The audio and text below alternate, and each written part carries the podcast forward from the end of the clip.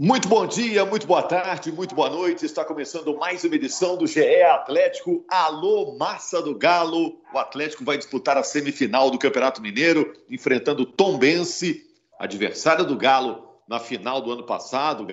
Na primeira fase do Campeonato Mineiro, o Atlético terminou com a melhor campanha, nove vitórias, duas derrotas, antecipadamente garantiu a melhor campanha e agora pensa na Libertadores. Terça-feira pega no Mineirão o América de Cali. Vou conversar com o Henrique Fernandes, com o Fred Ribeiro, que é o nosso setorista do GE. Globo, nossa página na internet, e com o Jaime Júnior. Quero saber das seguintes coisas, hein? Seguintes assuntos. O Hulk está certo em cobrar uma sequência no Atlético? O Cuca, ele está mais paciente com o time do que a torcida do Atlético? O que, que, a gente pode esperar do jogo entre o Atlético e o América de Cali, o jogo no Mineirão? Como é esse time do América de Cali? Eu sou Rogério Correia, estou aqui distribuindo bola depois que o Atlético venceu o Atletique de São João Del Rei por 1 a 0 gol do Mariano. Vamos saber se está todo mundo no bid aí, todo mundo plugado. Henrique Fernandes. Fala, ao vivo, de casa. Um abraço, Rogério, tudo bem? Tudo ótimo. Jaime Júnior. Um abraço a todos. Alô, massa do Galo. grande abraço para os goleiros de todo o Brasil. Hoje, dia 26 de abril, dia do goleiro. Um abraço para o Rafael aí, que acabou se machucando, né? Vitor, essa turma toda que camisa alvinegra e que fez tanto sucesso, né? Tafarel, Veloso, tanta gente boa, João Leite. Cafunga. Opa! Só goleiro bom que o Atlético teve, né? Agora, Frederico Ribeiro, vou entrar com você direto no assunto, como a gente sempre faz está repercutindo bastante o caso Hulk, né?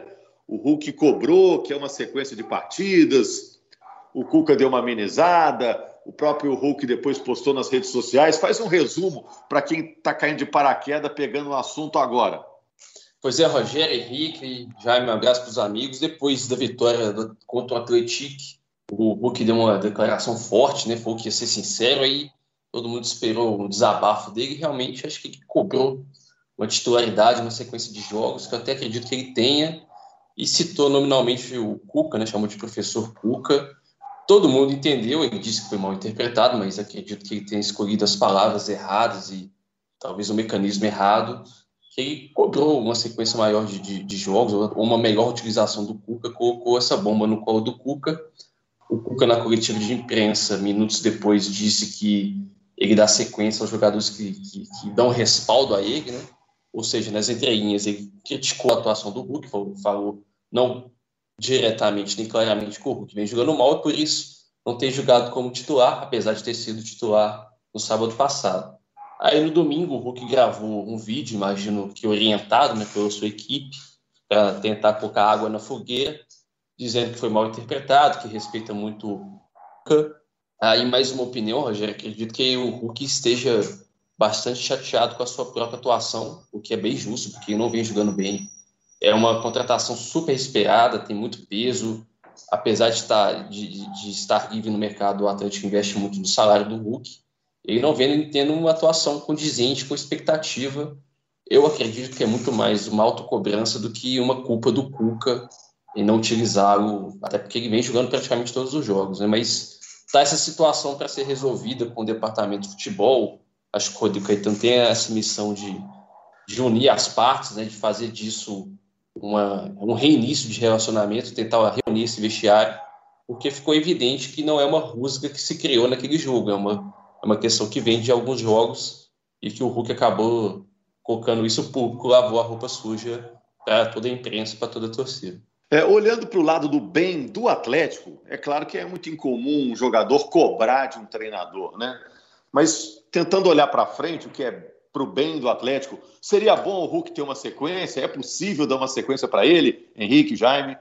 Até que o Fred tocou um pouquinho no ponto, né? O Hulk tem jogado, cara. O Hulk tem entrado nos jogos, tem tido minutos o bastante para render. Ah, não foi titular em nenhum dos dois clássicos. Até entrou bem contra o América, justiça seja feita. Mas ele entrou e poderia ter mudado o contexto do jogo, conseguiu ali um pouquinho contra o América, contra o Cruzeiro, por exemplo, a gente pouco viu do Hulk. Aliás, foi expulso naquele jogo, caindo numa catimba boba do, do Potker, né?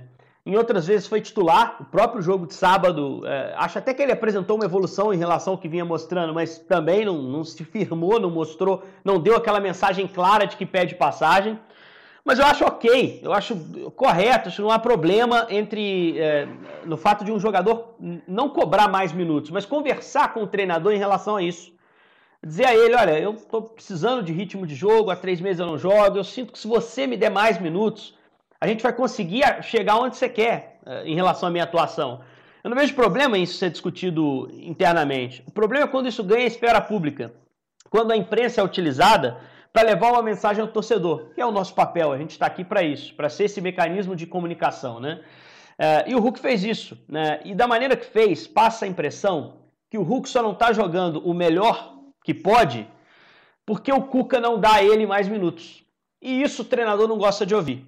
Isso aí é meio que se sentir contra a parede, pressionado, mesmo o Hulk sendo um atleta com um currículo gigante, talvez o maior currículo entre os jogadores do elenco do Atlético, é, com passagem por seleção, Copa do Mundo e, e tudo mais, é, ele não tem esse direito né, de imprensar um treinador, pressionar um treinador que já está muito pressionado, que é o caso do Cuca, né? Pressionado até nem tanto pela gente da imprensa, a gente fala sobre as atuações, mas principalmente pela torcida do Atlético. É, de redes sociais, principalmente, ele citou sobre isso. Então, é, eu acho que o Hulk errou muito a esfera, a forma como foi conduzida. O Cuca até falou na coletiva que eles vêm conversando sobre isso. Inclusive, é, o Cuca passou para ele que ele não seria substituído no jogo contra o Atlético, eles escolheram juntos a posição que ele jogaria, ali de falso 9.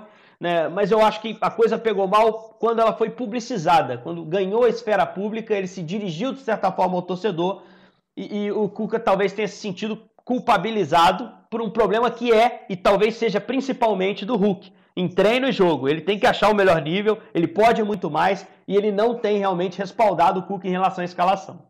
É complicado para o Cuca até administrar isso, Jaime, mas fica imaginando que é uma situação que pode se repetir, né? Porque o Atlético tem vários jogadores renomados no elenco e que hoje estão na reserva, porque só jogam 11, né? É, e tem a questão dos jogadores de ataque do Atlético hoje não estarem rendendo tanto. Keno foi muito bem no ano passado, mas nesta temporada não está bem. O Vargas teve chances claras para marcar. No clássico, por exemplo, ele teve chance clara para marcar, não fez. Teve chance contra o Laguaira, não fez. Então, o Hulk começa a se sentir também no direito de. Eu também não estou jogando bem, mas não tem ninguém jogando bem. O Savarino na direita também não está resolvendo. O Marrone, nos jogos do time titular, quando entra, não está sendo o jogador que a gente viu ali naqueles quatro primeiros jogos ali do Campeonato Mineiro, que o time reserva estava tá jogando, jogando muito bem, com o Marrone como protagonista. Então ali no ataque não está ninguém assim também arrebentando, não. Então o Hulk quer jogar. Eu acho que ele, ele tem todo o direito de querer jogar, de pedir isso ao Cuca. E o Cuca, eu acho que tem todo o direito de entender que, nesse momento, o, Hulk não lhe dá respaldo para poder ser o titular do Atlético. É, é, a questão do Henrique citou é, é, que é fundamental. O ideal é que isso fique sempre internamente. Quando o Hulk externa essa situação, gera aquela situação que é a seguinte: se o Cuca coloca o Hulk titular na terça-feira contra o América de Cali, o Vargas vai ter todo o direito de achar que o Hulk ganhou no grito a vaga. E aí gera um problema dentro do grupo. Então, às vezes, o Cuca até tinha a intenção, depois desse jogo, de dar para o Hulk uma oportunidade no jogo de terça-feira. Aí o Hulk vai depois do jogo e dá essa entrevista, o, o Cuca já fica numa situação, fez, puxa, eu estava pensando em botar o Hulk, mas se eu botar o Hulk agora, vai ficar parecendo que ele ganhou a vaga no grito, uma situação que eu já tinha definido, que o cara ia entrar. Como é que eu ponho o cara agora? Você deixa o treinador numa sinuca de bico. É. Agora, pensando aqui, o próprio Hulk, com essa declaração, de certa forma, mostra que essas cobranças em cima de uma boa atuação é, dele já estão mexendo internamente, né? Porque a torcida está cobrando, a imprensa está cobrando, ele mesmo está achando, ó, tem que dar uma satisfação. Como é que eu faço? Preciso aí de uma sequência para dar uma resposta, né? Ah, seguramente, é? seguramente. Até porque o outro grande reforço, né, Rogério? Em algum momento jogou bem o Nacho. O Nacho chegou ah, dando logo... sinais muito mais positivos, né? Chegou chegando. É, né? até não tá. No jogo contra o Laguaira, por exemplo, ele perdeu oportunidades, bolas que são dele ali, que o bom Nacho ali do River mataria, e talvez o Nacho até do início lá no Atlético, aqui no Atlético, né? Mas eu acho que o Hulk também se sente pressionado. Ele sabe que tem que dar essa resposta e ele sabe que a cobrança sobre ele é maior do que sobre os outros jogadores, né? Mas é, é, como o Jaime falou, o Hulk sabe que não está bem, sabe que não está dando respaldo, mas quem está? Né? E é, é, por isso que ele se sente à vontade para fazer esse tipo de cobrança. E pode acontecer cobrança de outros jogadores que estão fora, justamente porque o Cuca claramente não achou um time, né? Os caras que ele escala, as escolhas que ele faz, não, não dão respaldo. Nenhuma delas. Né? Nenhum jogador tá bem, tá confiável. Esse aí você pode botar que vai jogar bem. Mesmo o Zarate, que a torcida pede tanto, em outros momentos foi colocado, iniciou o trabalho do Cuca como titular e não jogou tão bem quanto estava jogando lá no, com o Lucas Gonçalves. Agora já entrou bem na Venezuela, deve ser titular na terça-feira. Então, assim, é... enquanto o Cuca não achar um time, Rogério, a gente vai ver declarações do tipo: o jogador vai se sentir encorajado a interna ou até externamente, como o Hulk fez, fazer algum tipo de cobrança, dar algum tipo de indireta. Quando o time se acertar, os resultados começarem a acontecer e ficarem muito claros, os 11 melhores do Atlético, os que estão de fora respeitam isso. Entendem, oh, entendem oh, essa hierarquização pelo rendimento dentro do jogo, né?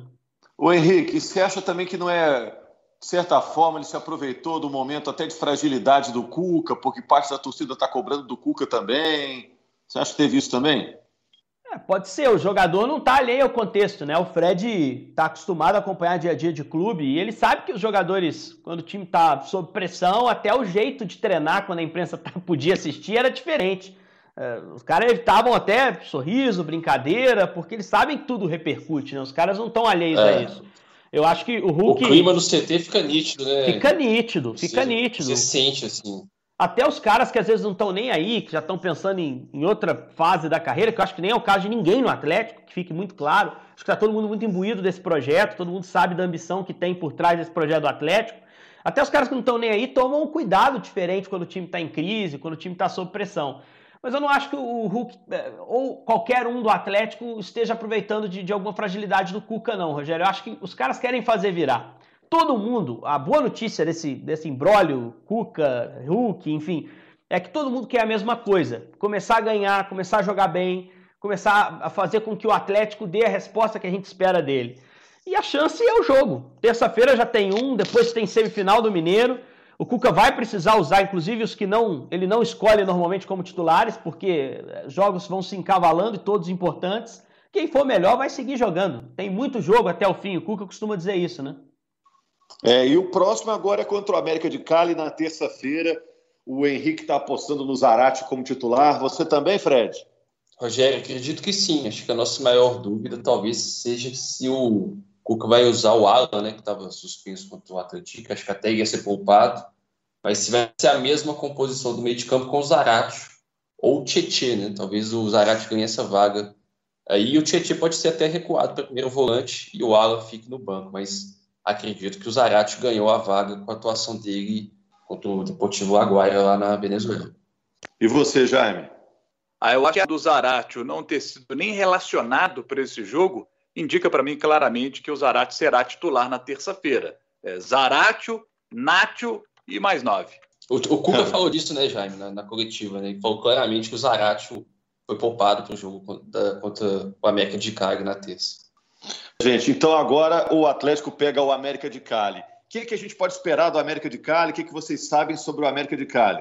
Não, só só antes de entrar no América, rapidinho, o Zaratio respalda a escalação com a atuação do jogo na Venezuela, né? Porque ele entra e dá um incêndio ali no time do. Porque fica parecendo que foi o lobby da torcida, né? A torcida estava louca com o Zaratio, várias perguntas em relação a ele.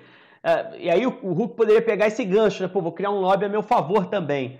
Não foi isso. Zarate entrou muito bem no jogo da Venezuela e por isso vai receber essa chance contra esse América de Cali. Se alguém quiser falar do América, o espaço está aberto. Eu, eu, tenho algumas informações também. Vamos lá. Então, antes do Henrique falar da América, só que falar que o Hulk foi o contrário, né, Henrique? Enquanto o Zarate deu respaldo para o Cuca, o Hulk não deu esse respaldo, ele entrou muito mal lá na Venezuela. Exatamente. Agora o América de Cali é um time que perdeu na estreia para o Cerro e no fim de semana perdeu para o Milionários nas quartas de campeonato colombiano.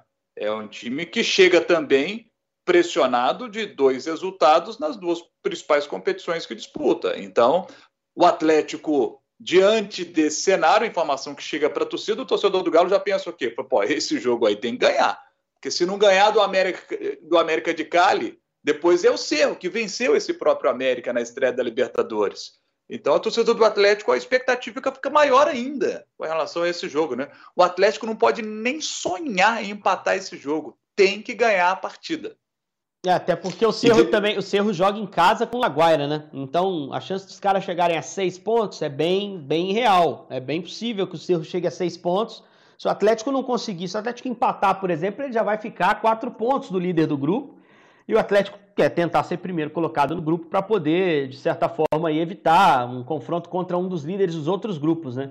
Agora, é um América de Cali que, como o Jaime bem disse, chega pressionado para esse jogo, também necessitando vencer, porque perdeu, foi, obteve um resultado até pior que o do Atlético, e que apresentou algumas mudanças em relação ao, ao seu time no jogo passado contra o Milionários, nesse jogo de, de domingo, nesse jogo do fim de semana, é, jogo de sábado, melhor dizendo, né?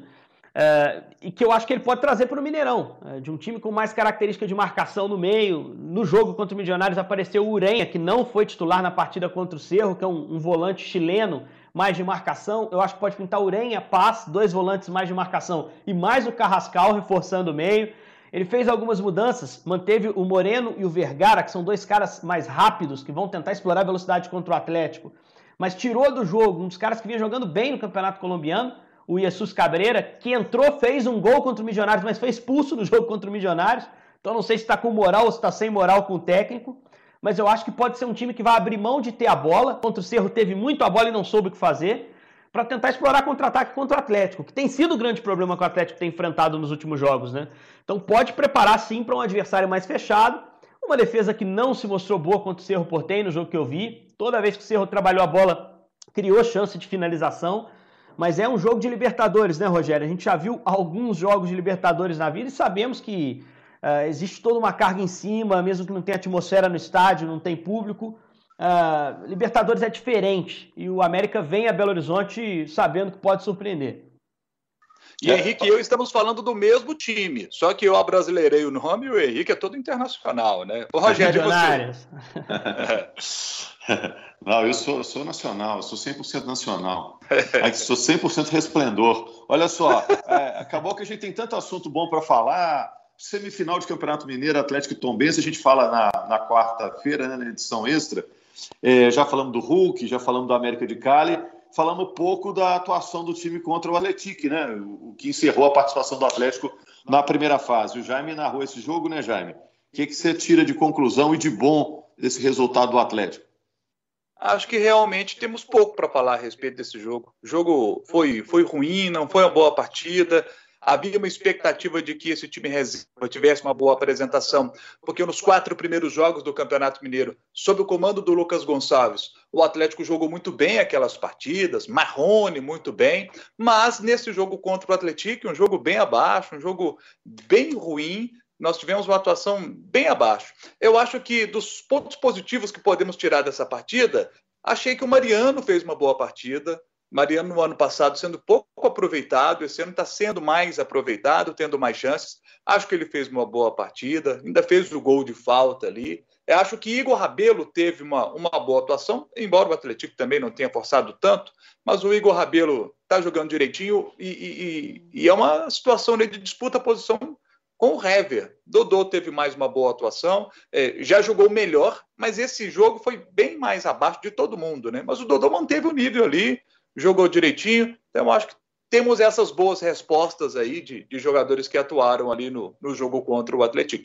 O próprio Hulk, o né, jogando também, né? Vai O, é, o Alan Franco ele jogando de primeiro homem, né, Fred? Jogando de primeiro volante, que, que não era a posição, posição que, que o São Paulo atuava, usava. Né?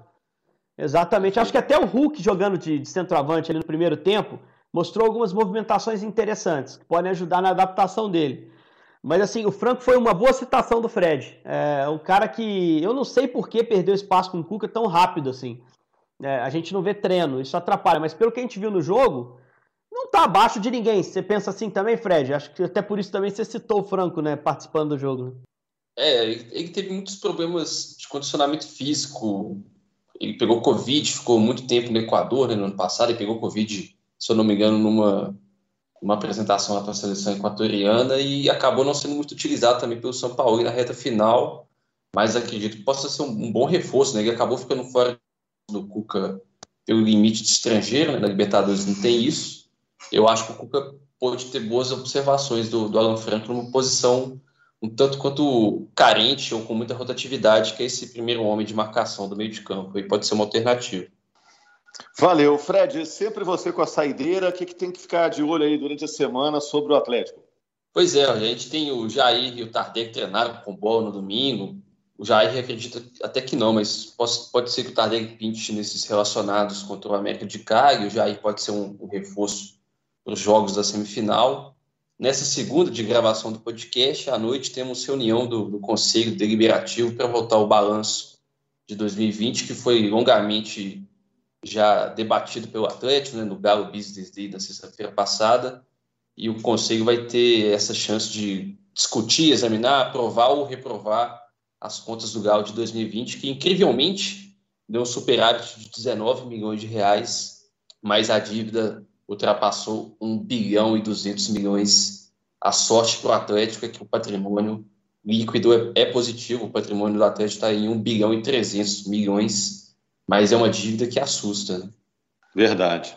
Bom, gente, na quarta-feira a gente está de volta com uma nova edição do GE Atlético, repercutindo o resultado do Galo contra o América de Cali. Valeu, Henrique, valeu, Jaime, valeu, Fred. Quarta-feira a gente monta um novo time aí para ver como que fica né, o nosso podcast extra. Beleza, gente? Valeu. E aí a gente projeta a semifinal, como você bem prometeu. O Atlético, para mim, ainda é favorito ao título mineiro, né, Rogério? Mas está vendo América e Cruzeiro crescerem na hora certa, por assim dizer. Né? Errada para o Atlético, mas na hora certa pensando num campeonato.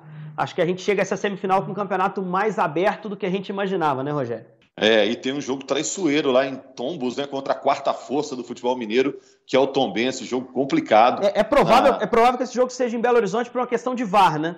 Porque, uhum. o, pelo menos até o campeonato passado, o estádio em Tombos não era homologado. Não sei como vai transcorrer a semana, mas pode ser que esse jogo venha para Belo Horizonte e provavelmente seja jogado no sábado. Ok. Tranquilo, então. Vamos aguardar aí a definição de datas e locais por parte da federação você pode estar escutando, já está até definido, né? A definição vem aí as emocionantes semifinais do Campeonato Mineiro. Valeu, gente!